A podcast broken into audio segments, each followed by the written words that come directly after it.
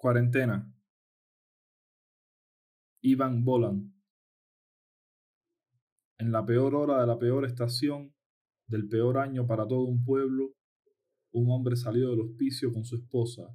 Iba, iban los dos andando al norte. Ella tenía fiebre por el hambre y no le seguía el paso. Él la alzó y la cargó sobre la espalda. Así fue caminando hacia el oeste, y al oeste y al norte hasta que ya de noche, bajo estrellas de hielo, al fin llegaron.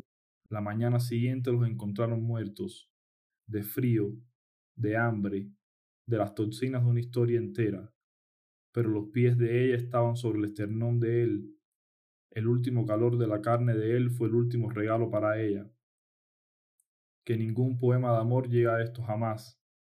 Acá están fuera de lugar la alabanza inexacta de las sencillas gracias y la sensualidad del cuerpo, solo hay tiempo de hacer un inventario despiadado.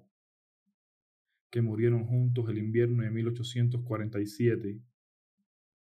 También cuánto sufrieron, cómo vivían, y qué hay entre el hombre y la mujer, y en cuál oscuridad se ve mejor.